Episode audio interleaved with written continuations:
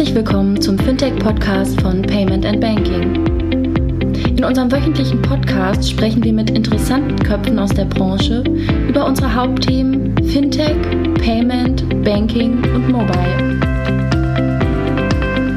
Herzlich willkommen heute zur 180. Ausgabe des Payment und Banking Fintech Podcasts. Heute haben wir zwei äh, Gäste zum ersten Mal dabei, ähm, den Jörg und den Konstantin von Bitwaller. Ähm, werden nachher gleich was zu ihrer Person sagen. Davor natürlich wie immer ähm, Vorstellung bzw. Erwähnung unserer Sponsoren, über die wir uns natürlich sehr freuen, weil ohne die wäre das ganze Thema nicht möglich.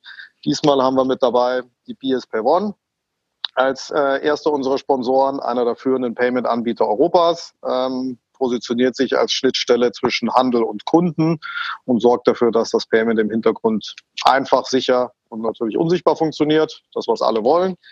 Unser zweiter Sponsor kommt aus Österreich und auch aus der Schweiz, ist die Blue Code. Ähm, hat heute auch, glaube ich, eine große Finanzierungsrunde announced, äh, was, uns, was uns freut. Äh, sicherlich aus Sponsoring-Gesichtspunkten. Das ist die europäische Mobile Payment Lösung für Banken und Händler. Gut, soweit so gut. Die Sponsoring-Aktivitäten ähm, oder die, die Unterstützung durch, durch unsere Sponsoren. Ähm, jetzt zu unseren Gästen. Äh, Jörg, Konstantin, wollt ihr euch einfach kurz vorstellen, was vielleicht noch zwei, drei Sätze zu Bitwalla. Jörg, willst du einfach anfangen? Ja, sehr gerne. Also erstmal vielen Dank, dass du uns eingeladen hast hier in einen Podcast. Wir sind fleißige Zuhörer immer und schätzen es sehr, dass du uns hier dazu eingeladen hast. Äh, mein Name ist Jörg von Minkwitz. Ich bin äh, Co-Founder von Bitwalla und eigentlich so ein äh, Blockchain, ja, so ein Blockchain-Urgestein will ich jetzt nicht sagen, ist ein bisschen zu viel gesagt, aber ich bin in der Blockchain-Szene wirklich seit 2011, 2012 wirklich aktiv, habe davor äh, Wirtschaftswissenschaften in Dresden studiert, an der TU ähm, und dann während meines Finance-Studiums hier in Berlin äh, bin ich auf dieses Krypto-Thema gekommen und ich fand immer Finanzen interessant, ich fand die Finanzwelt interessant und für mich war das dann relativ schnell auch klar, dass ich in die Richtung was wir, haben einen, wir haben einen weiteren Gast, einen Hund, habe ich gehört. Ja, das ist, unser, das, ist, das ist unser Chief Happiness Officer, der ist eigentlich und sonst generell ein bisschen happier, aber. habe ich, hab ich, nicht, hab ich nicht vorgestellt im Vorfest, muss er nachher machen. Sie ist aber immer dabei. Und genau. Und ähm, ja, und so, so, kam, so kam ich eben zu diesem ganzen Blockchain-Krypto-Thema. Ähm, habe dann einen großen E-Commerce-Laden hier in, in Deutschland aufgebaut mit meinem Co-Founder Jan damals und sind in dem Zuge einfach ähm, darauf aufmerksam geworden, wie schlecht das Bankensystem mit dem Bitcoin damals oder mit den allgemeinen Kryptowährungen verbunden ist. Und da kam dann das erste Mal dass die Idee auf, eine Kryptobank zu machen, was wir dann mit Bitwala 2015 auch äh, begonnen haben. Okay, da wollen wir ja nachher noch mal ein bisschen, bisschen mehr einsteigen, was das eigentlich genau bedeutet, eine Kryptobank, weil ich glaube, das ist ein, erstmal ein großer Begriff, wo wir vielleicht mal ein bisschen weiter reingehen können. So, was heißt das wirklich für den User, für den Endkunden? Wo merkt er denn, dass es eine Kryptobank ist und wo ist es für ihn eigentlich auch gar kein großer Unterschied? Ja, Konstantin, von dir. Ja, danke auch von meiner Seite, Kilian, für die Einladung. Ähm, ja, mein Name ist Konstantin Behan. Ähm, ich bin äh, bei Bitwala als äh, Chief Product Officer unterwegs. Ähm, um es vielleicht auch kurz zu machen, immer die nennenswerten Stationen. Ich habe immer so einen kaufmännisch-technischen Hintergrund, ähm, war dann bei Barzahn als Head of Product ähm, unterwegs und äh, es war eine sehr spannende, sehr spannende Herausforderung damals, eine bargeldbasierte Infrastruktur ähm, aufzubauen. Ähm, bin dann äh, zur Fintech Group gewechselt ähm, in die Produktentwicklung und habe da geholfen, dann äh, die Gruppe mit neu auszurichten ähm, da sehr viel über Bankeninfrastruktur, Banking äh, ja, und Wertpapierabwicklung ähm, gelernt und ähm, habe damals auch das, äh, ja, die Fintech-Themen begleitet und, und, und äh, die Innovation vorangetrieben und habe eigentlich über den Strang auch ähm, äh, Jörg kennengelernt. Ähm, ähm, ist jetzt, ich weiß nicht, ist schon zwei, zwei drei Jährchen her. Ähm, und ähm, da einfach durch das auch ein großes privates Interesse am ganzen Thema Krypto und, und, und Blockchain war, war es für mich eigentlich eine, eine logische nächste Konsequenz. Ähm, und mich hat damals diese Möglichkeit oder die Herausforderung, eine, eine Bank mit aufzubauen, natürlich sehr imponiert. Und ähm, ja, da musste ich, musste mir nicht lange. Musstest du mit rein? Und äh, genau, bin jetzt, wie gesagt, seit über einem Jahr hier bei Bitwala. Okay. Jetzt hast du ja gerade Bankaufbauen gemeint äh, und vorher ist das Wort Kryptobanker gefallen. Wenn du das kurz definieren müsstest für jemand, der sagt, hey, Kryptobank, ich tue mir schwer, mir was darunter vorzustellen unter diesem Begriff. Ist das so einfach definierbar oder was ist für dich eine Kryptobank, Konstantin? Genau, also Banking äh, äh, ist jetzt ja grundsätzlich mal jedem Begriff. Ich glaube, das, was wir oder das, was wir hier machen, ist, wir versuchen oder wir versuchen nicht nur, sondern wir tun es, äh, die beiden Welten zusammenzubringen. Ähm, äh, Unternehmen oder Personen leben halt nicht nur in der einen oder anderen Welt, sondern du musst eben, um in beiden Welten teilzunehmen, musst du auch in beiden Welten unterwegs sein. So. Und das ist einfach ähm, Stand heute nicht möglich. Ähm, und was wir hier tun bei Bitwala ist, wir legen, ja, man kann sagen, die beiden Infrastrukturen zusammen, die ja erst einmal gar nicht so kompatibel miteinander sind. Ähm, technisch gesehen, ähm, aber dann auch äh, natürlich regulatorisch.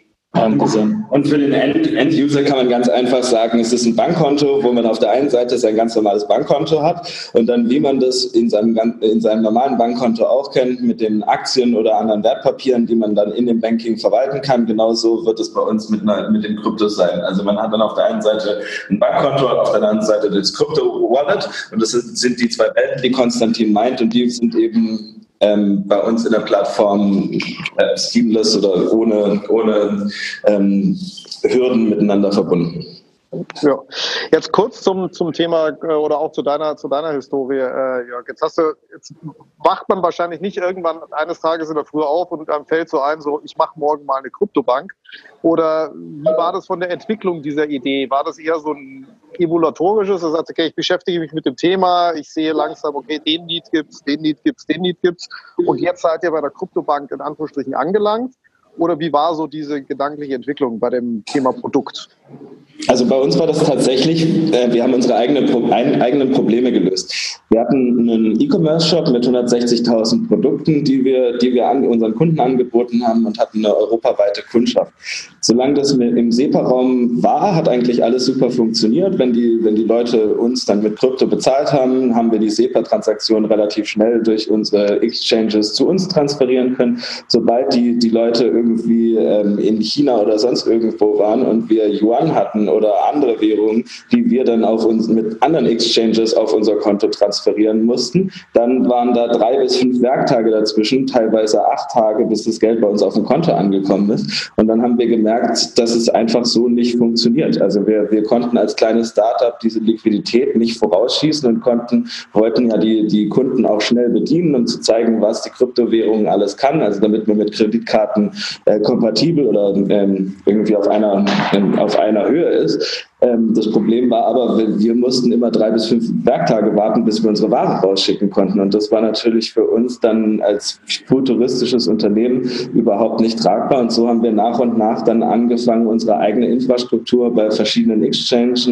mit Liquiditätsreserven aufzubauen und konnten so dann relativ äh, schnell dieses Geld rausschicken. Und wir haben dann gemerkt, dass immer mehr Kunden, je größer die Ökonomie wurde, umso mehr haben wir gemerkt, dass ganz viele Kunden die gleichen Probleme haben haben, nämlich diesen Abstand zwischen der Exchange und dem Bankkonto. Das heißt, wenn man schnell Geld rein oder raus, das funktioniert in beide Richtungen relativ langsam. Wenn, wenn man am Wochenende merkt, oh, der Bitcoin-Kurs geht ein bisschen nach oben ähm, oder man möchte am Wochenende kaufen, dann muss man wirklich warten, bis Montag, Dienstag das Geld auf, dem, auf der Exchange angekommen ist, bis man dann überhaupt einen Trade machen kann. Und andersrum, in, in Peakzeiten, wenn viel verkauft wurde, hat man auf das Geld dann drei bis fünf äh, Tage gewartet oder teilweise, also ich habe das selber erlebt, wo man ein, zwei Wochen auf sein Geld gewartet hat, weil die Börse keine Liquidität hatte. Und so haben wir dann nach und nach gesagt, so kann das nicht sein. Das ist alles ein bisschen fragil aufgebaut. Wir brauchen eine Infrastruktur, wo beide Welten, wie Konstantin es so schön gesagt hat, unter einem Dach funktionieren und wo wir instant auf die Liquidität auch zugreifen können und unseren Kunden auch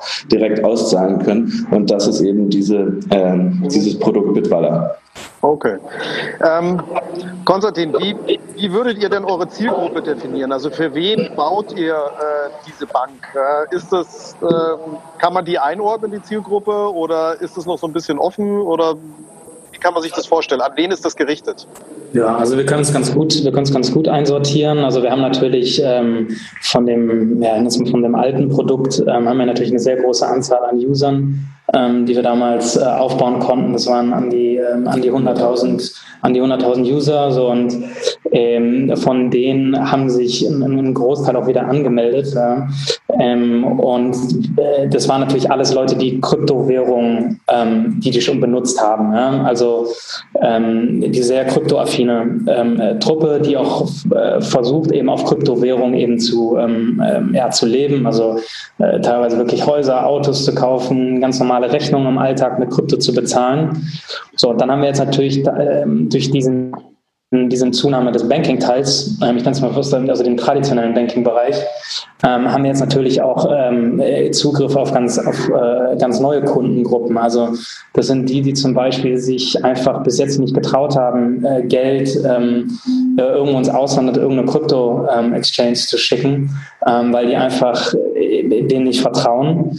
Ähm, und wir haben natürlich auch äh, großes Interesse von, ich nenne es mal eher so aus dem institutionellen Bereich, ähm, einfach Kundengruppen, die naja, auf einen vernünftig regulierte, auf einen vernünftig regulierten Player angewiesen sind und wo die einfach wissen, ähm, äh, wo das Geld dann liegt. So, und ähm, also grundsätzlich eine sehr technisch affine äh, Gruppe. Ähm, ich glaube, äh, das, haben, das haben alle, alle Kundengruppen haben das äh, ja, gemeinsam. Ja, also bei uns könnte man auch ein ganz guter Indikator war immer unser Support-Aufkommen. Also am Anfang, weiß ich noch, hatten wir gar keinen Support quasi. Also in dem ersten Jahr von Bitwalla war eigentlich alles klar. Und wenn man irgendwie gesagt hat, naja, da, wir brauchen noch ein paar Confirmations, bis wir deine, bis wir das Geld dir gut schreiben können, dann, dann war das Thema damit abgehakt, weil das Gegenüber genau verstanden hat, worum es ging. Und dann in dem letzten Jahr, also gerade in, in, in 2017, da haben wir dann schon gemerkt, da kommen jetzt ganz neue Leute dazu, die kommen, kamen dann aus dem Fintech-Bereich, waren ähm, ähm, einfach Fintech-affine Menschen, die zwar von Geld und Banking, auch Aktien und FX-Trading und allen solchen Sachen viel Ahnung hatten, aber dann von Bitcoin nicht so viel. Also wir konnten dann im Support relativ schnell sehen, dass unsere Kundenschicht sich komplett ändert und ähm, dementsprechend bauen wir auch Bitwala so äh, dieses neue Produkt, dass es eben für diese äh, neue Usergruppe auch funktioniert. Also es ist nicht nur auf die Core-User. Ja. Jetzt habt ihr ja ein paar Mal neues Produkt und altes Produkt erwähnt. Ja? Vielleicht für die, für die Hörer, was, was also neues Produkt haben wir jetzt natürlich viel drüber geredet. Was meintet ihr denn mit altem Produkt? Könnt ihr da zwei Genau. Also das, das, das, das, genau. Also wir, wir sind wir sind 2015 als relativ kleines kleines Startup äh, hier aus Berlin gestartet und man man kann ja solche Sachen nicht aus dem aus dem Stegreif als Startup selber machen. Deswegen mussten wir mit externen Payment-Dienstleistern zusammenarbeiten, um diesem Bankkonto, was wir immer angestrebt haben, so nah wie möglich kommen konnte. Damals hatten wir eine Kreditkarte oder eine Debitkarte, muss man ganz genau sagen, äh, die die von einem Payment Issuer namens Wavecrest ausgegeben wurde, wo man eigentlich relativ die gleiche Funktionalität hatte wie bei einem Bankkonto. Man konnte Transfers machen, man konnte äh, Geld aus dem Geldautomat holen, man konnte Dinge im Internet kaufen. Also es war schon relativ nah an einem Bankensystem.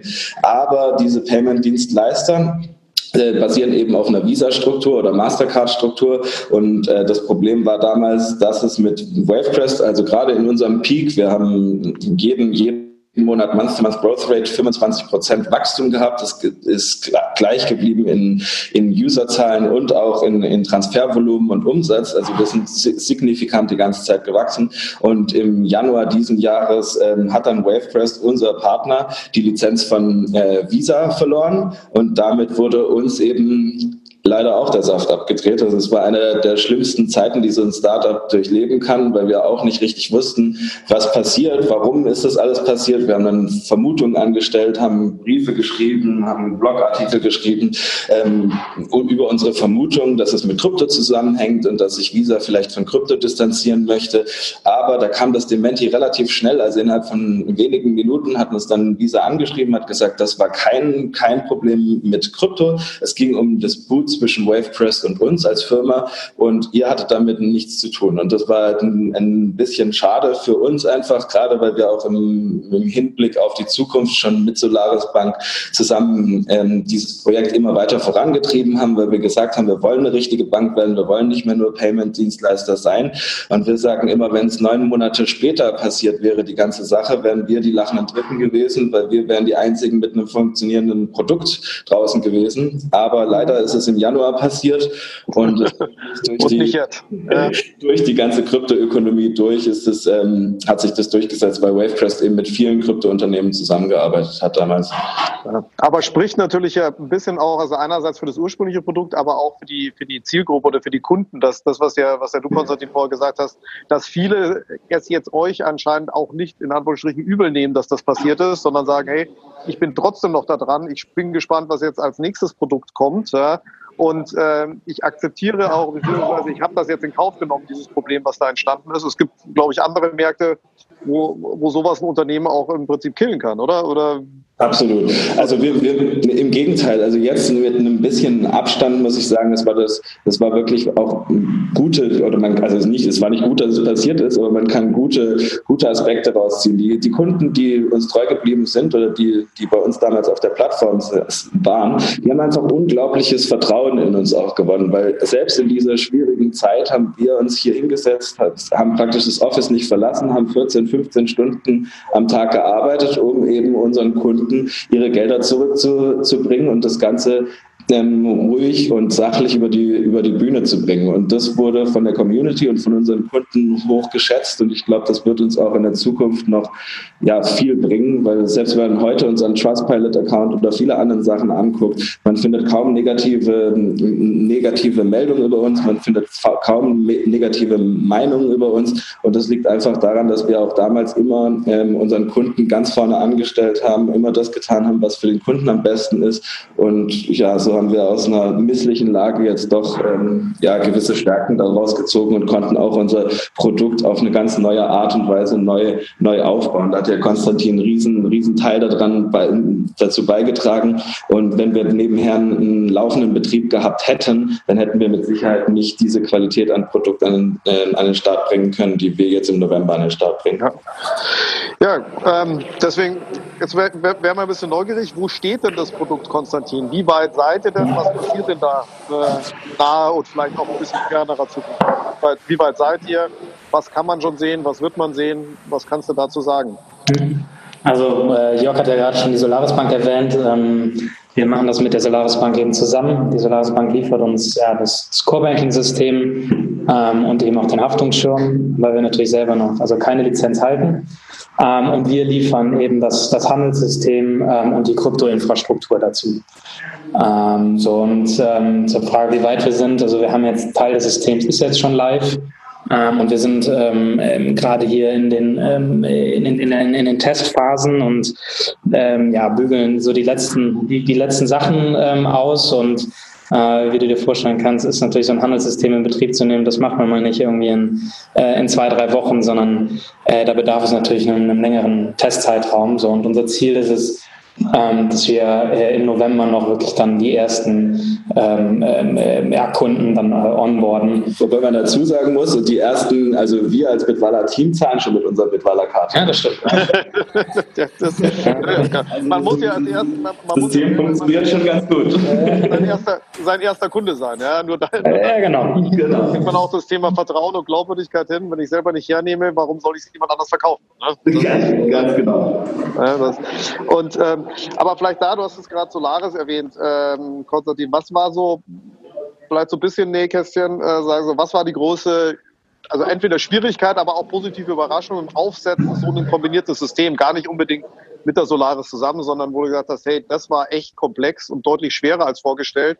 Vielleicht gibt es aber auch einen Teil, wo du sagst, so, puh, das lief dann doch einfacher als gedacht. Ähm, gerade die letzten neun Monate von der Erfahrung her.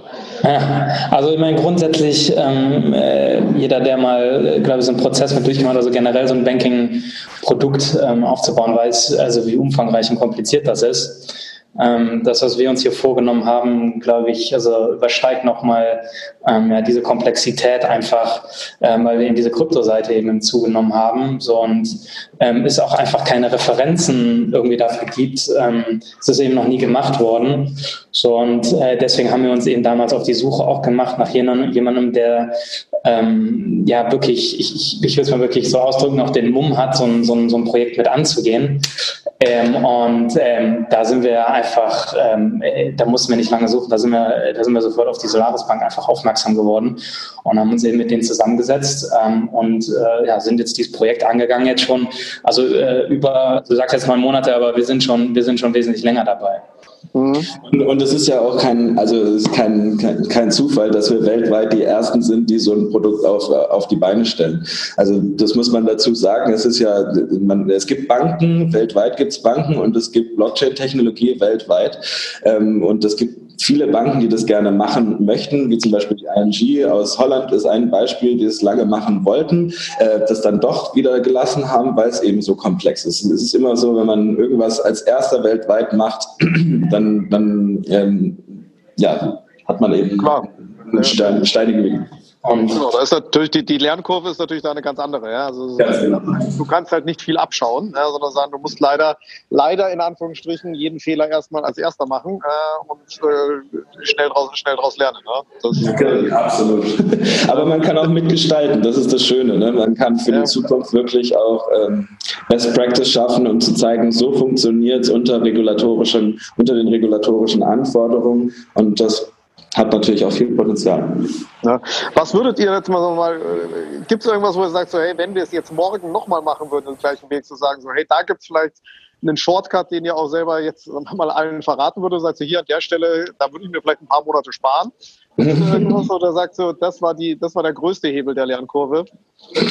Also ich sage immer, ich sage immer, wenn, wenn mich jemand fragt, wenn du es damals hättest anders machen können, hättest du es anders gemacht, dann sage ich, nein, hätte ich nicht weil die Sachen, die ich gemacht habe, haben mich zu dem Punkt gebracht, den ich heute habe. Wenn du mich fragst, wie du gerade fragst, was würdest du jetzt anders machen, dann wahrscheinlich alles, ähm, weil, man, weil man doch viele Learnings auf der Zeit mit, äh, durch die Zeit mitnimmt. Aber eine Sache muss man auch sagen, wenn man mit sowas Neuem wie Bitcoin arbeitet, dann brauchen auch Banken eine gewisse Zeit, um sich damit anzufreunden, müssen sich selber ähm, schlau machen. Zum Beispiel Peter hier von der Solaris Bank, der CTO, ist ein gutes Beispiel, der dann ähm, letztes Jahr eineinhalb, vor eineinhalb Jahren angefangen hat, auf diese Blockchain-Konferenzen zu gehen und dann wirklich auch den Kontakt zur Community zu suchen und zu schauen, wo ist der Need. Und das braucht eben seine Zeit. Und wir mussten, weil wir halt ein Startup sind, was nicht von Start on gleich eine Bankenlizenz bekommen konnte, mussten mit solchen Partnern arbeiten. Deswegen, ich glaube, wir hatten ganz gutes Timing mit dem, wie wir es machen. Wir haben es lange vorbereitet und als der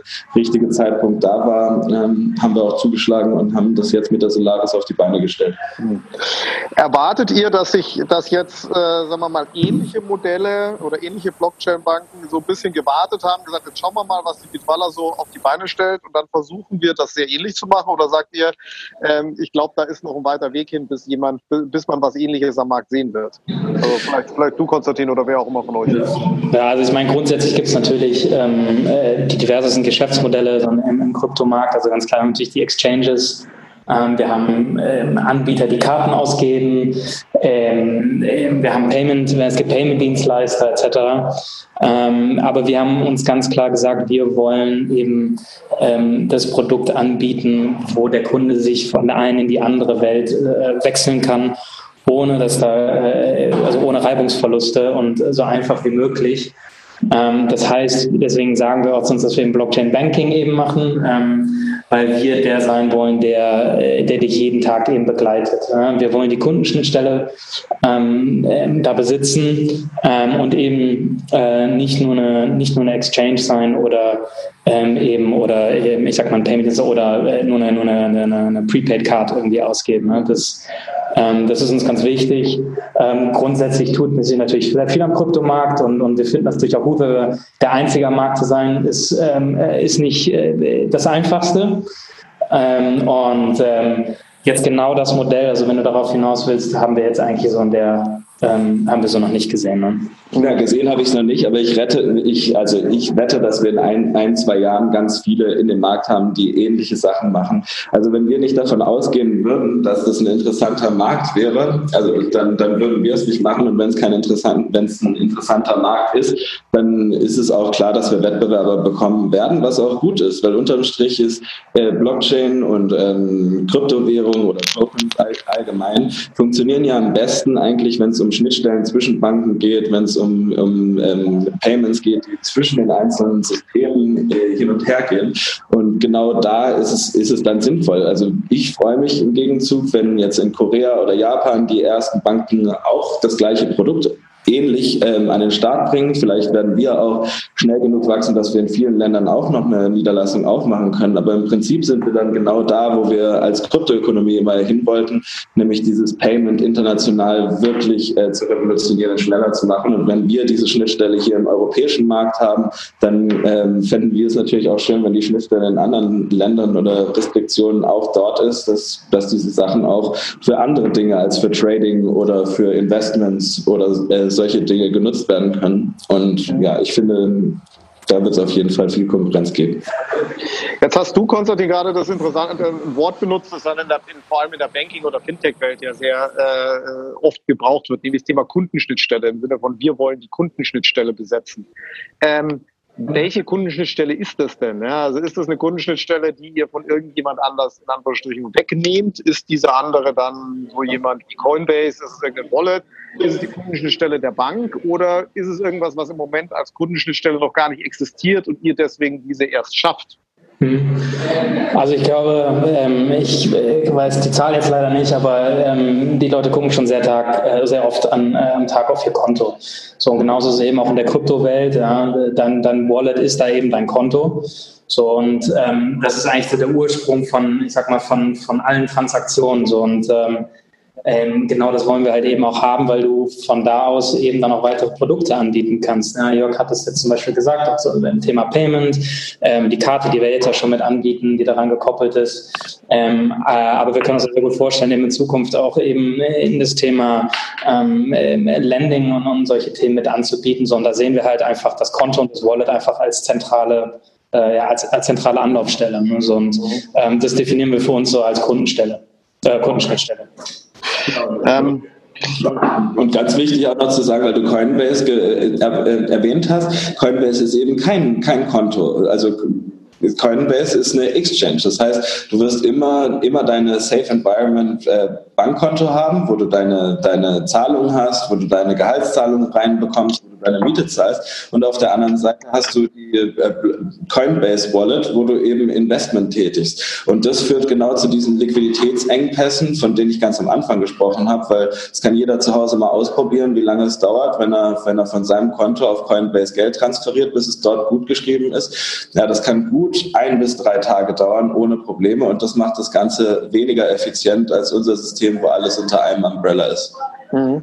Das heißt, würdest du jetzt sagen, ihr seid Wettbewerb zu Coinbase oder ergänzend zu Coinbase, um es mal auf eine einfache Frage runterzubrechen, Jörg? Also wir sind schon auch Konkurrenz zu, Coinbase, aber ich würde sagen, unsere Vision ist größer. Also das hört sich vielleicht ein bisschen, äh, ein bisschen überheblich an, aber das, was wir bauen wollen, ist wirklich äh, Day-to-Day-Banking based on Blockchain und nicht ähm, Krypto-Investment-Plattform. Äh, wir im Gegenteil, wir, wir arbeiten mit vielen Exchanges zusammen. Ich denke auch, dass es, dass es sich gegenseitig ergänzt. Also es ist nicht nur Konkurrenz. Wir arbeiten mit vielen Exchanges äh, zusammen. Und ähm, ja, deswegen ist, ist klar, wir bieten ähnliche Produkte an, aber wir sind auch ein Konkurrent. Mhm. Ähm, jetzt, ähm, Konstantin, vielleicht zum Thema Geschäftsmodell. Jetzt macht man natürlich eine Blockchain-Bank nicht einfach zum Selbstzweck, sondern man versucht ja da auch irgendwie Geld mit zu, Geld mit zu verdienen. Schaut euer Geschäftsmodell im Vergleich zu einer mal, klassischen Bank aus? Ist das wirklich unterschiedlich oder kann man auf dem Level sagen, eigentlich ist das Geschäftsmodell sehr, sehr ähnlich, ja, mit dem ihr Geld verdienen wollt? Hm. Genau, also grundsätzlich sehen wir uns halt als Gateway zwischen den Welten ähm, und da liegt auch dann eben unser Geschäftsmodell drin.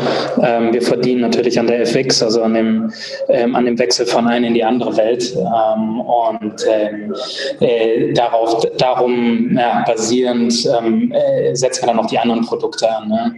Ähm, also wie gesagt, wir bieten nicht nur das Konto an und nicht nur das Wallet und müssen das monetarisieren, äh, sondern wir monetarisieren eben diesen, ja, so wie wir es nennen, das, das, das Gateway.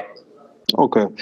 Ähm, was natürlich vielleicht auch ein gewisses Neuland oder bis zu einem gewissen Grad könnte ich mir vorstellen, Neuland ist, ist auch das Thema Vertrieb. Das heißt, wie bringe ich so ein Produkt an den Markt? Äh, äh Jörg, wie unterscheidet sich das aus deiner Sicht von dem bestehenden? Gibt es da was Spezielles oder sagt ihr, nö, Go-to-Market, also wirklich Vermarktung des ganzen Themas, ist wie bei allen anderen B2C, Fintech ähnlich oder gibt es da was Spezielles? Also es, es, es ist eine Kombination, weil auf der einen Seite natürlich diese eher, also Hardcore-Community, nenne ich sie mal, diese Krypto-Enthusiasten ähm, der alten Schule, die erreicht man natürlich auf einem anderen Weg. Ähm, ähm, also viel über Community-Arbeit, viel in die Foren reingehen, viel auf Bitcoin Talk und anderen, anderen Plattformen, wo man eben die Menschen erreicht. Also da ist es grundsätzlich unterschiedlich.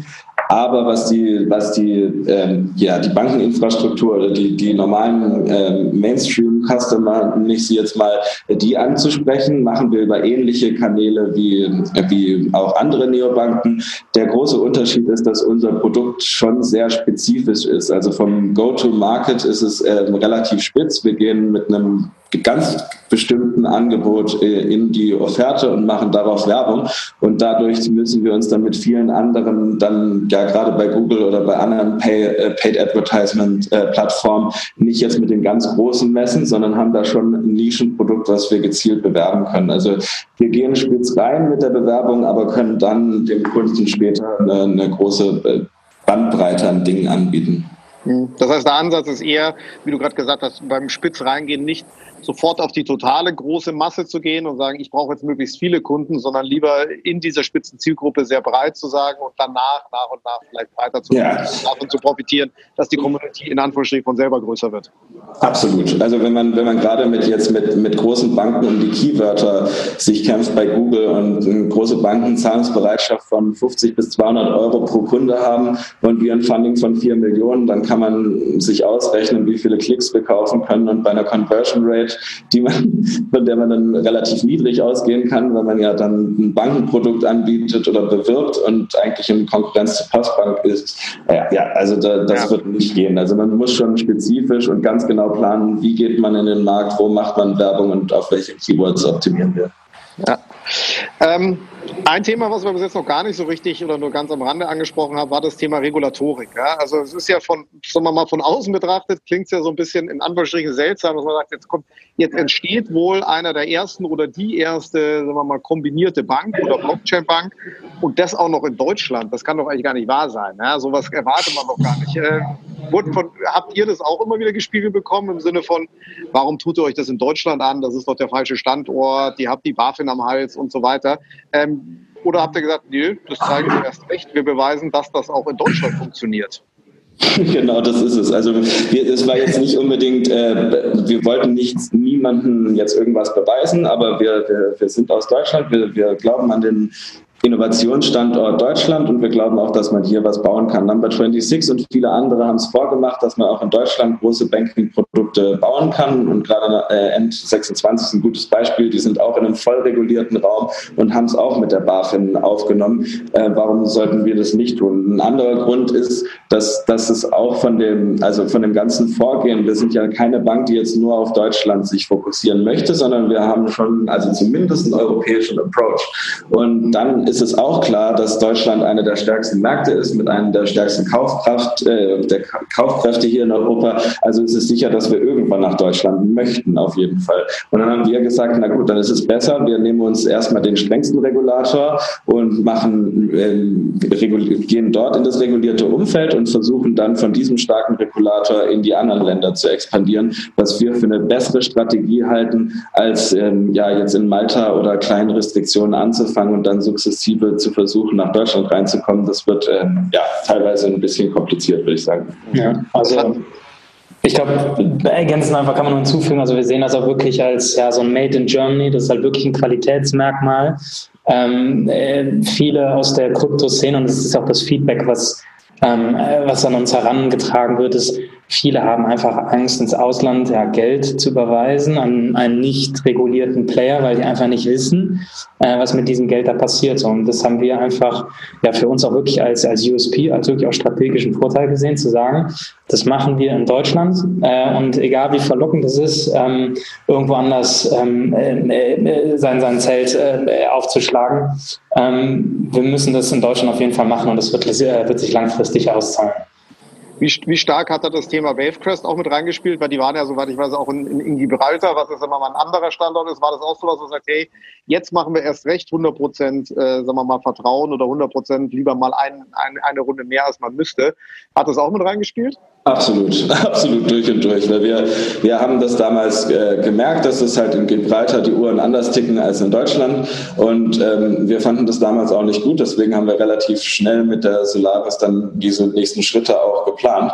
Und für uns war ganz klar, also, also wie du dir vorstellen kannst, als wir äh, äh, diese, diesen Meltdown, nennen wir das immer, hatten. Äh, wir wurden wirklich von Payment-Dienstleistern überall in Europa kontaktiert, von London über Gibraltar bis Malta. Alle haben sie uns angeschrieben und haben gesagt, hey, ihr könnt doch euer Produkt einfach bei uns wieder launchen. Ähm, Webpress ist Geschichte, aber ihr könnt es doch einfach bei uns machen. Dann wären wir im März wieder live gewesen, schätze ich. Ähm, aber wir haben gesagt, nee, das, das machen wir nicht nochmal. Wir gehen jetzt wirklich den absolut straighten Weg mit der BaFin, mit einer Partnerbank in Deutschland und bauen das auf wirklich stabile Füße. Also absolut, wie du sagst. Hat aber, hat, ja. Sorry, vielleicht noch einen ergänzenden Punkt. Ich glaube, man muss auch sagen, in Berlin ist natürlich auch einfach äh, Crypto Capital. Ja. Ähm, der Zugriff hier auf den Talentpool ist, ähm, ist riesig. Die Community ist hier riesig. Also wir sind hier umgeben auch von anderen äh, ja, Blockchain und, und, und, und Krypto-Startups. Ähm, äh, was natürlich auch einfach einen riesen, einen riesen Vorteil bietet. Mhm.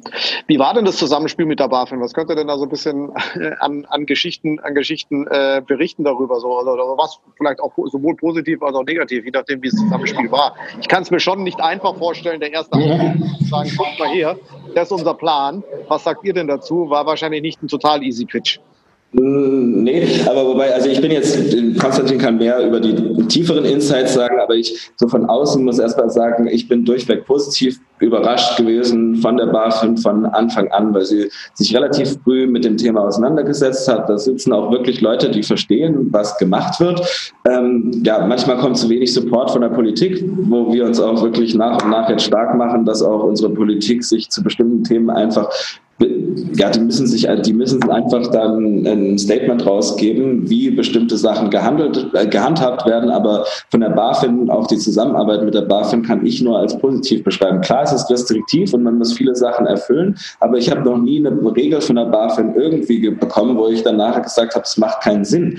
Weil unterm Strich ist die BaFin dafür da, den Kunden äh, oder die Endkunden zu beschützen, die, die, die schaut, dass wir bestimmte Security-Mechanismen drin haben, dass das gibt, dass der Einlagensicherungsfonds steht, dass viele Sachen eben da sind. Und also für mich war es immer konstruktiv, aber wie gesagt, ich saß auch immer eher ähm, an der Seitenlinie, habe hm, klar immer die Intros gemacht, viel mitgesprochen, aber die Details kann Konstantin vielleicht besser machen. Ja, also ich glaube, dem hinzufügen kann man also, ähm, ich schließe mich da Jörg ähm, wirklich an.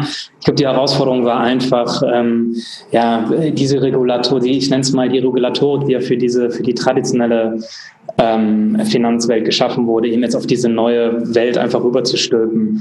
Ähm, da sind so banale Sachen wie zum Beispiel 24 Stunden ähm, Handel. Ja? Ähm, jede, äh, es gibt Handelsfenster in der traditionellen Welt, äh, dementsprechend sind auch bestimmt auch Prozesse darauf ausgelegt, zum Beispiel wie Sachen so wie diese äh, Signing Duties am Ende des Trading Days, ja? dass ähm, ähm, dass der Bankvorstand dann eben die, die, die Trades zum Beispiel unterzeichnet. Ja, wenn du 24 Stunden am Tag handelst, ähm, ist das natürlich ein bisschen schwer, solche Sachen zu machen. Ähm, oder ähm, zum Beispiel so Themen wie so Market Conformity oder äh, Value at Risk äh, umzusetzen. Ähm, das hat schon wirklich, äh, hat uns wirklich, also zusammen mit der Solaris Bank und einem, und einem großen Beraterteam wirklich äh, viel, viel Zeit gekostet, um das ähm, ja, um diese Regulatorik ähm, äh, umzusetzen. Und ähm, ja, manchmal musste man einfach wirklich, ähm, ich will nicht sagen raten, aber wirklich also ähm, mit einem intelligenten Konzept um die Ecke kommen. So und ähm, das wurde natürlich von der Solaris Bank dann auch, also die Solaris ist der Lizenzhalter,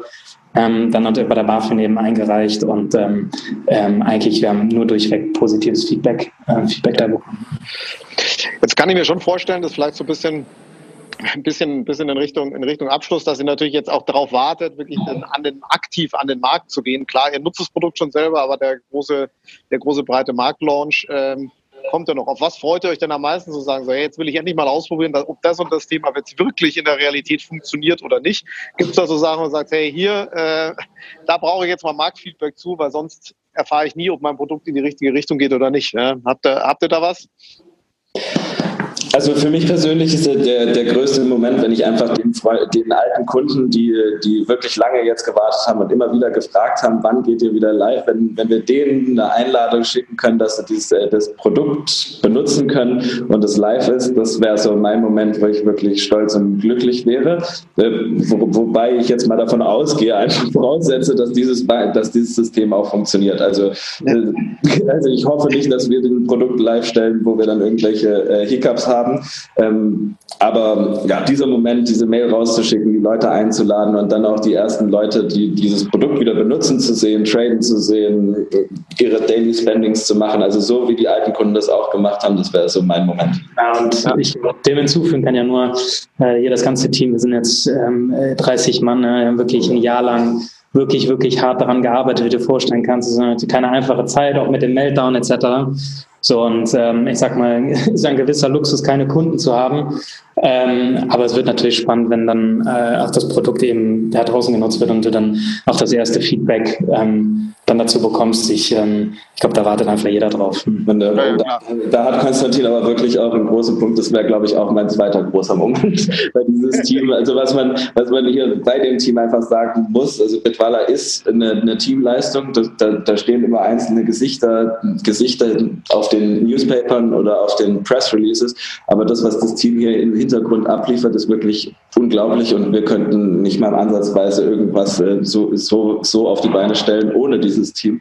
Und was auch toll ist, gerade nach so einer schweren Zeit oder dann lernt man das Team noch mehr schätzen oder mehr zuschätzen, weil wir haben in der ganzen Zeit wirklich nur eine einzige Mitarbeiterin verloren. Von diesen knapp 25 die, oder 20, die wir damals waren, jetzt 30. Ähm, kein einziger ist gegangen und das, das freut mich einfach, denen dann auch was zurückzugeben und dass die wieder ja, stolz sein können auf ihr Produkt. Ja, ich glaube, das ist wirklich so eine spannende, was weiß ich, auch Rollercoaster-Fahrt zu sagen, genau wie du es, Konstantin, gerade gesagt hast. Am Anfang ist es gut, in Anführungsstrichen keine Kunden zu haben, weil es eine gewisse Ruhe gibt. Dann kommt man wahrscheinlich zu dem Punkt zu sagen, jetzt brauche ich aber endlich mal Kunden, die sollen jetzt mal alle drauf. Dann wird es auch mal eine Phase geben, wo einem die wieder furchtbar auf die Nerven gehen, weil sie das und das und das irgendwie anders verstehen oder das anders haben möchten. sagen, was ist denn das? Hier brauche ich, also das wird genauso kommen. Wahrscheinlich, wenn wir in sechs Monaten telefonieren, werdet ihr sagen, ja, die drei, vier Sachen, das war jetzt dann doch anders. Aber das ist, glaube ich, dann auch Kilian, wir schätzen unsere Kunden nur. Kein Kommentar.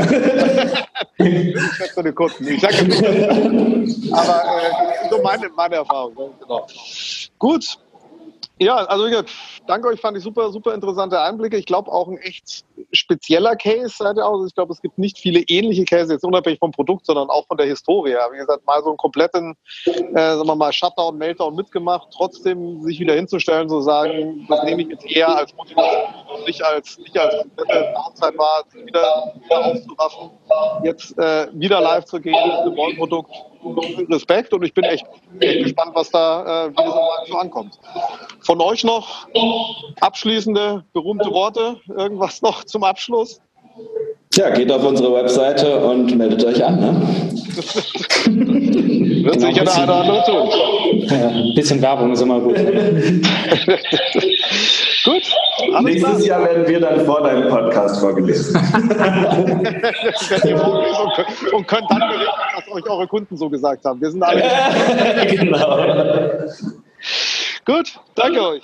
Vielen, vielen Dank, Kilian. Ne? Danke dir. Schönen Abend euch. Ja, dir auch.